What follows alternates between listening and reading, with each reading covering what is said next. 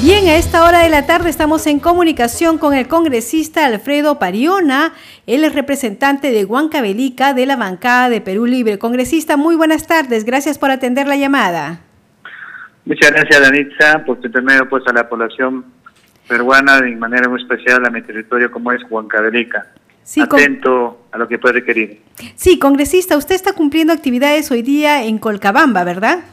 Efectivamente me encuentro aquí en la capital hidrológica del Perú, si quiere decir Colcabamba, Tayecaja, Huancavelica, donde aquí se genera pues casi el 70% del tema eléctrico para el país, ¿no?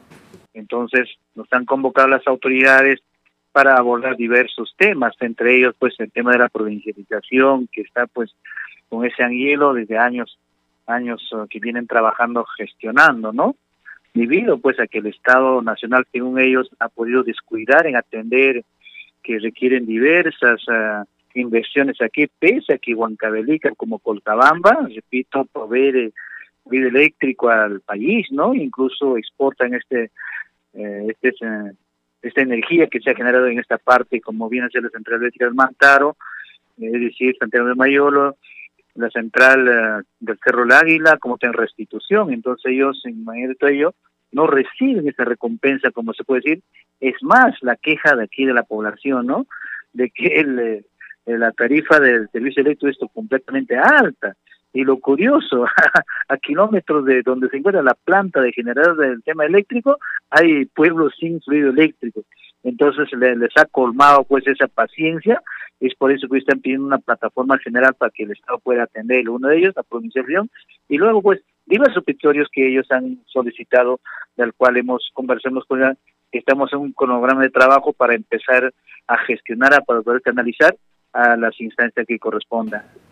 Eh, entiendo que usted ha hecho un alto para atendernos esta llamada telefónica, porque también tiene actividades eh, por la tarde, ¿verdad?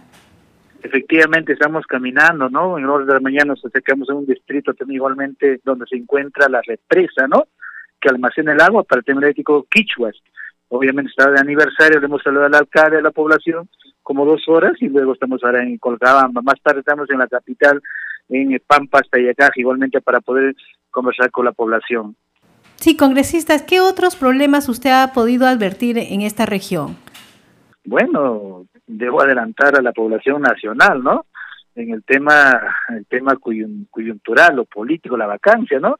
Aquí la población está informada de todo ello. La población está diciendo, hay que esperar la semana que viene y si no aceptan, pues, eh, la bancada que está promoviendo la, la, eh, la vacancia, ¿no? Bancablica, en lo posible, la población allá se va a la capital a poder enfrentar y defender la democracia. Así me han dado el encargo de manera muy abierta, a pesar de que de repente mi persona como interés de la bancada, incluso en la cuestión de confianza que ha habido yo veto en contra por mis propias justificaciones, ellos fuertemente me han cuestionado la población y están pues totalmente, repito, atentos a lo que va a ocurrir y luego pues eh, ellos caminar hacia Lima y ordenar a que este sistema democrático permanezca, vaya en adelante. Ese encargo especial que he podido captar en esta semana de representación. Claro, la coyuntura política también eh, preocupa, por supuesto, a todos los pobladores del país.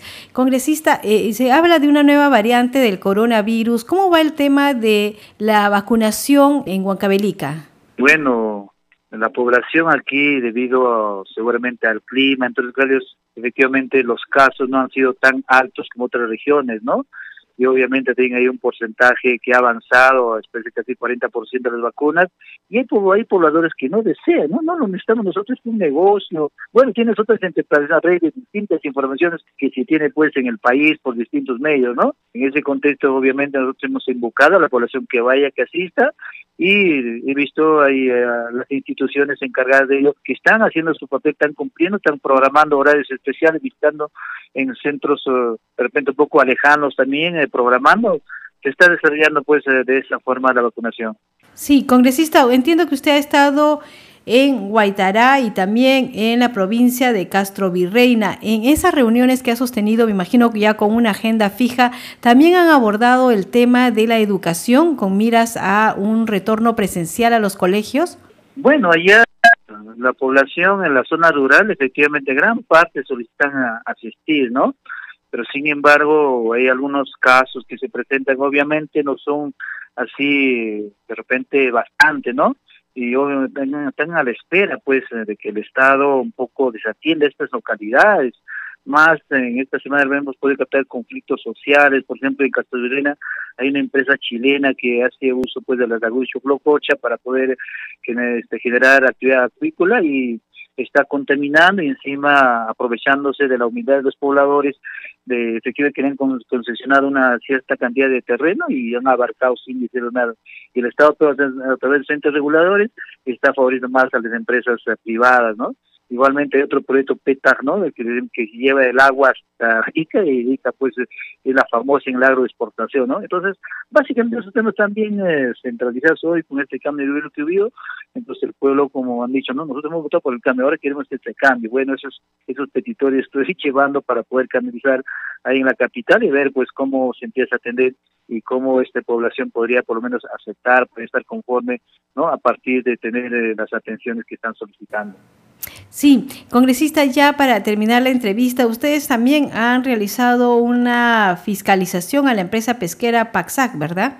Justamente Paxac es una empresa pues que, eh, bueno, como toda empresa lógicamente interesa en la utilidad, ¿no? Pero estas empresas se han, han ido al extremo.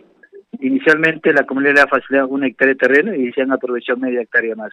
Por otro lado, con una sola empresa y otro, otras dos empresas aparentemente serán subsidiarias o filiales de esta empresa que ha solicitado, han empezado a generar, ya prácticamente generar una contaminación en la laguna. Entonces ese tema ya he encaminado, voy a primeramente a las, las entidades, eh, unidad, mejor las unidades reguladoras, ¿no? Entre regulador del Estado habrá que pedir la información respectiva, luego esperar los procedimientos correspondientes, porque no no podemos perder tanto abuso pues de estas empresas hacia la población, que generalmente son pues callados, humildes, y más bien con algún reclamo que se empiezan a denunciarlos, a acusarlos, de que ha perjudicado su infraestructura y, esos procesos judiciales que ha generado pues ha mucho más motivado al pueblo de que diga no mejor aunque sea que se vaya siempre no necesitamos entonces estos problemas se están dando pues en estas jurisdicciones.